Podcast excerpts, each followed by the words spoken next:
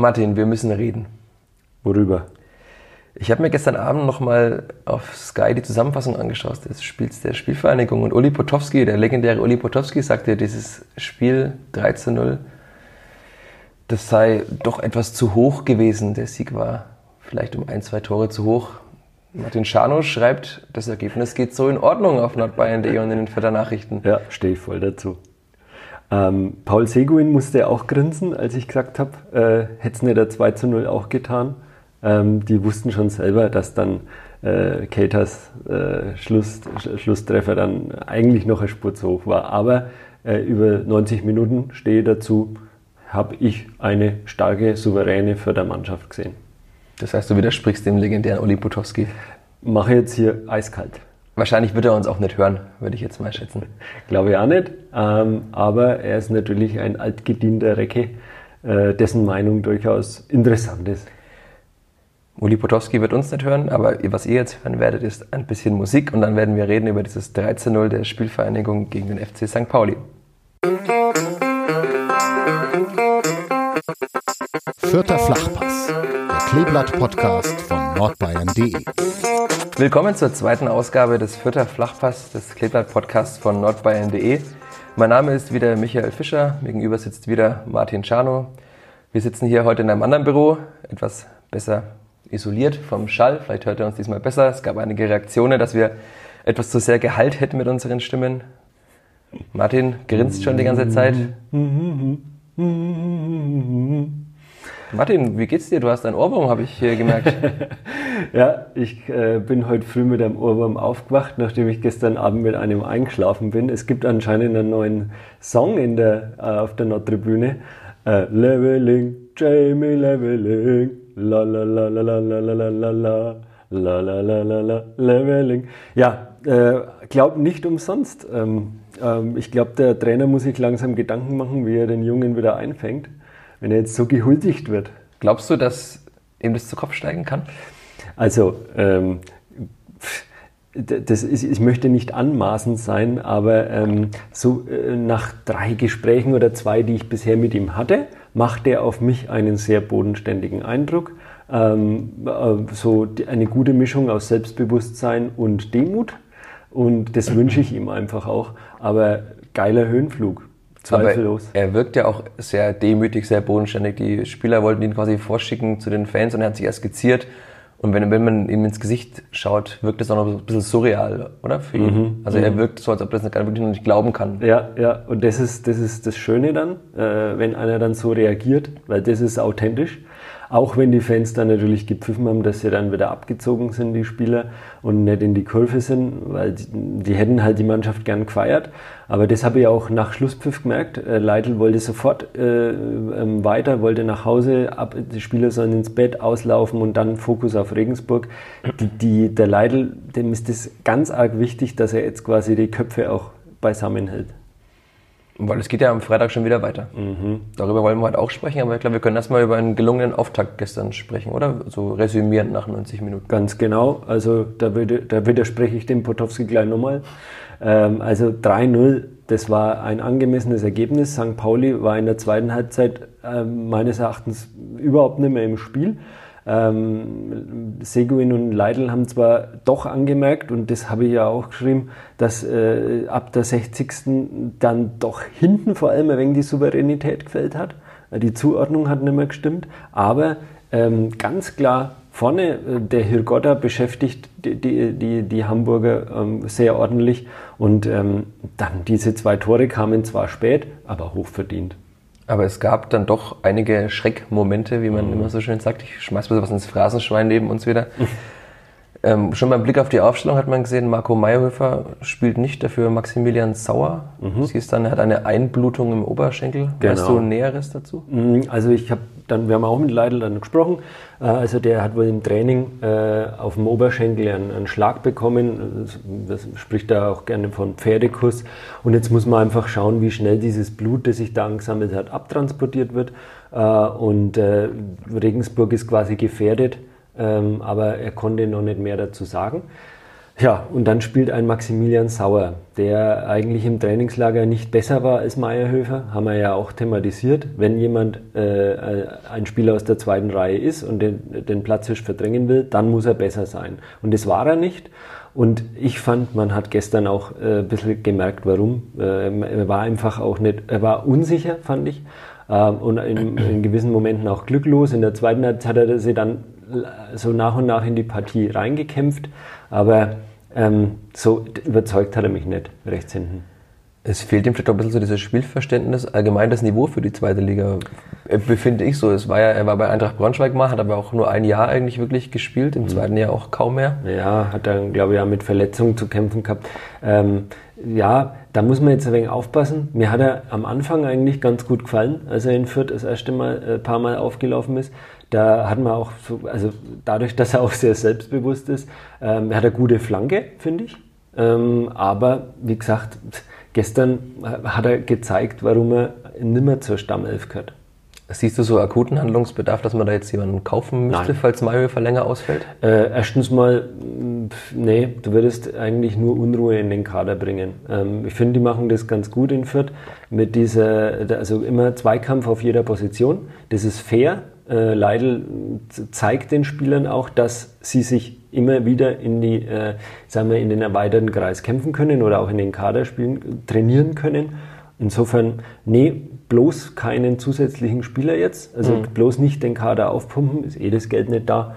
Ähm, und äh, dann bis Sommer warten und dann eventuell reagieren. Aber dann muss man wahrscheinlich auch reagieren, oder? Dass man also zumindest zwei gleichwertige Spieler oder einen jungen Spieler, der darauf Lust hat. Wenn sich Sauer nicht steigert, ja, Gibt es irgendwie sonst jemanden, den du im Trainingslager mal gesehen hast, der sich da aufgedrängt hätte für die Position? Marco Caligiuri hat jetzt zum Beispiel mal rechter Verteidiger gespielt. Ja, aber also Kali ist nicht mehr der schnellste äh, und macht es als Innenverteidiger momentan äh, stark bis mhm. sehr stark. Gestern ja auch wieder einer der besten Spieler. Ganz genau. Und insofern, nee, äh, also Rechtsverteidiger, der Moderne, soll ja auch Impulse nach vorne setzen und das kann der Kali halt nicht mehr. Ist ja auch nicht schlimm, er macht seine genau. Sache auf seiner angestammten Position sehr gut. Ganz genau. Und dann sollte man da auch nicht wegrotieren. Ja. Ich habe vorhin gesprochen von mehreren Schreckmomenten. Es gab dann in der ersten Halbzeit ein Tor, das mhm. erstmal erzielt wurde im FC St. Pauli von Henk Fehrmann. Mhm. Mhm. Und der Schiedsrichter entschied auf Hand. Man muss nicht unbedingt Hand geben, glaube ich. Hast du die Szene nochmal in Ruhe angeschaut? Ja, äh, wir haben ja vor uns dann, ähm, die Pressestelle hat, ein, hat Sky laufen. Ne? Und da haben wir es uns dann auch nochmal angeschaut. Also ich fand, es war auch von den TV-Bildern her nicht eindeutig zu erkennen. Also für mich hat es dann fast eher nach Schulter ausgeschaut. Mhm. Ne? Also war schon Glück. Und dann ja. kurz darauf fiel nochmal ein Tor für St. Pauli. Sascha okay. Burchert wurde bedrängt, genau, ganz ja. knapp im 5-Meter-Raum, aber es, also in, Eng so. in England wäre es wahrscheinlich gegeben. War das so knapp an der 5 Meter? Ja, es sah schon ziemlich knapp aus, okay. so wie ich mich erinnere. Ja. Okay. Ja, das sind auch immer so Sachen. Ne? Also es ist natürlich auch Glück, dass man dann hat, weil wenn es dann 0 zu 2 steht oder 0 zu 1, dann stellt sich St. Pauli hinten rein und die Spielvereinigung muss erstmal versuchen, da Lösungen zu finden. Aber auch da sage ich, ähm, das, das ist, wiederholt sich auch, ich habe zu dem Damir Buric damals gesagt, der sich ja immer wahnsinnig über Schiedsrichterungerechtigkeiten aufgeregt hat, sage ich, Herr Buric, nach 34 Spieltagen und Sie sind doch jetzt auch lang genug dabei, gleicht sich das alles aus.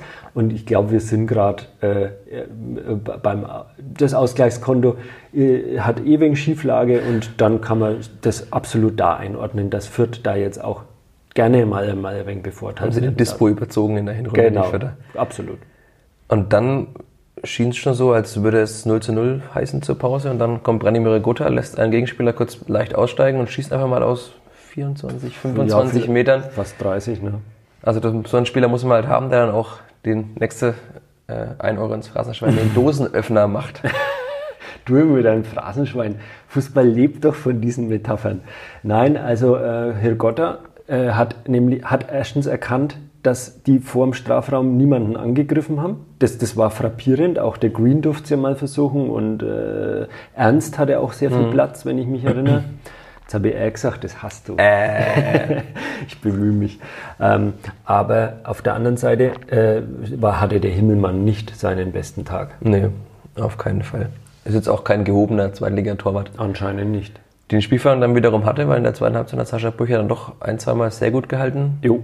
Also Im 1 gegen 1. Ja, super Torwart. Ja.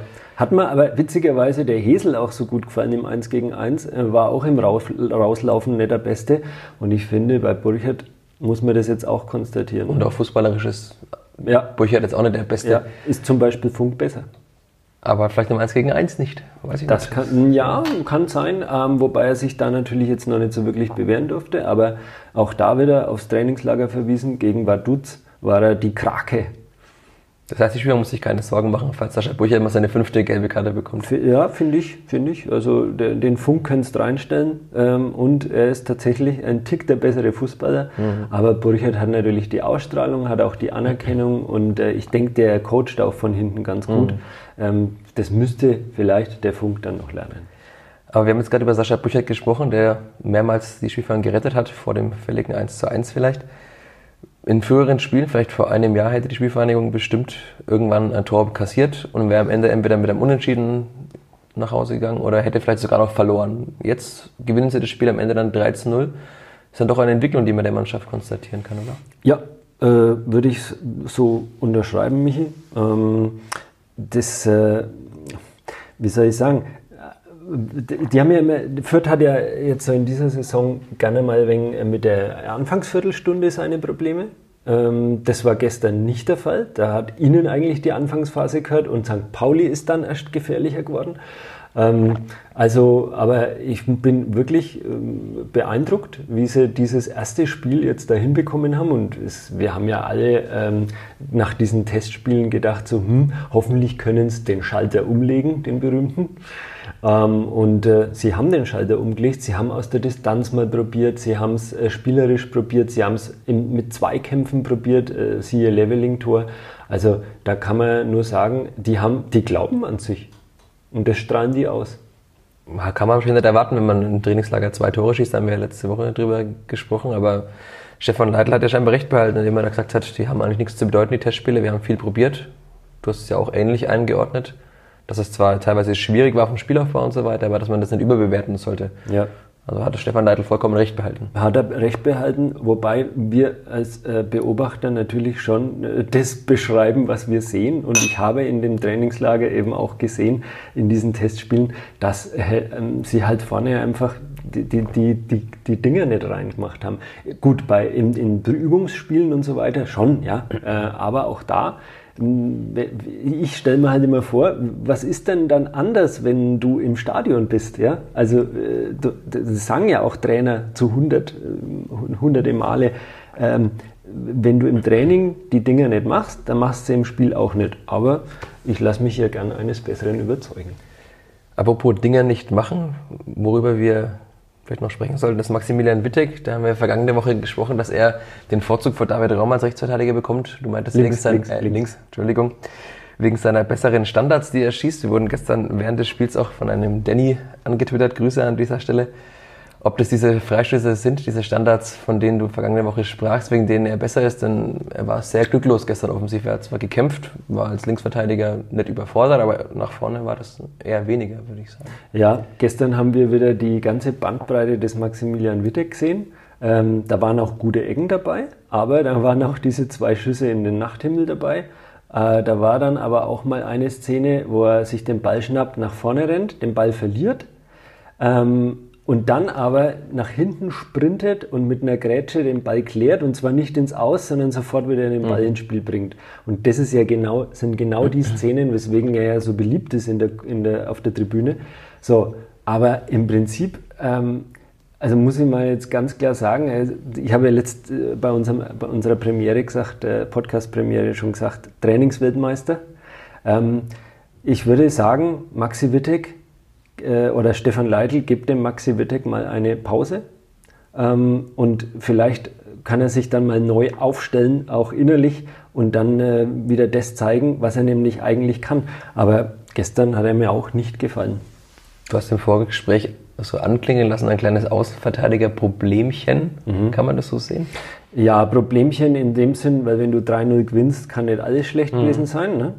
Ähm, defensiv vielleicht äh, haben sie es besser gemacht als nach vorne, aber die Tore sind äh, natürlich nicht gefallen, weil die Außenverteidiger so toll angeschoben haben. Und äh, wenn du halt rechts einen Sauer hast, der äh, dann noch der nicht in der Spur ist und links einen Wittek, der seine Form definitiv sucht, dann äh, muss das irgendwie anders lösen. Und dann gibt es halt noch einen Paul Seguin, der dann halt das Heft in die Hand nimmt mhm. und äh, sich hinter die Kette fallen lässt, nach vorne Lücken stopft, äh, Spiele öffnet. So. Aber dann ist das Spiel ja immer mehr zentrumsfokussiert, weil wenn außen kaum jemand ist, dann muss man ja über die Mitte mehr spielen. Das ist dann äh, leicht ausrechenbar und das ist ja genau das, was der Leitl eben nicht will. Und äh, wenn ich jetzt äh, Jan Regensburg bin, dann schaue ich mir das Spiel an und weiß, was ich zu tun habe. Zwei Spieler auf Paul Seguin abstellen, auf den Füßen stehen bleiben und dann und dann mal schauen, nichts. ob ja und dann kann sich, aber jetzt positiv formuliert, dann können sich die Außenverteidiger aber auch mal zeigen. Hm. Und du glaubst, dass die beiden Außenverteidiger auch am kommenden Freitag wieder spielen werden? Ähm, tja, wir müssen davon ausgehen, dass der Meierhöfer jetzt keine Wunderheilung erfährt, wobei solche Dinge ja, die können ja rausmassiert werden mhm. und alles Mögliche. Also ich würde aber als Trainer den Meierhöfer dann aufstellen und das habe ich ja schon am Montag gesagt, dann würde ich, also dem Raum würde ich jetzt tatsächlich mal eine Chance geben. Wittig ist ja mit Krämpfen geplagt vom mhm. Feld. Ähm, das zeigt ja auch, wie viel Aufwand der betrieben hat, um das abzuliefern, was er dann letztendlich gezeigt hat. Ich habe gerade mal auf unser Aufnahmegerät geblickt. Eine Viertelstunde haben wir jetzt aufgenommen. Wir haben uns einen Rahmen von 20 Minuten vorgenommen. Ich glaube, wir sind ganz gut durchgekommen. Das war auch eine der Reaktionen, die wir bekommen haben. So eine halbe Stunde ist ganz okay. Auf keinen Fall bitte mehr, außer ich habe mal einen großen Gast. Wir hoffen, wir können bald einen präsentieren.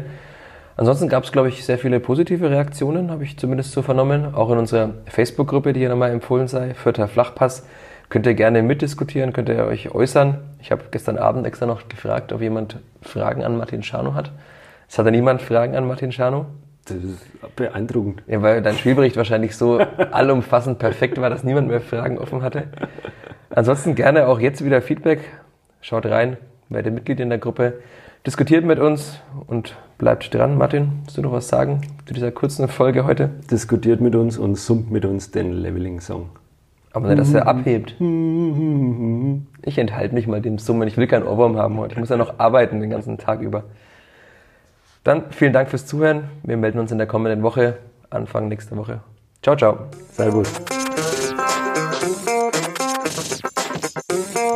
Mehr bei uns im Netz auf nordbayern.de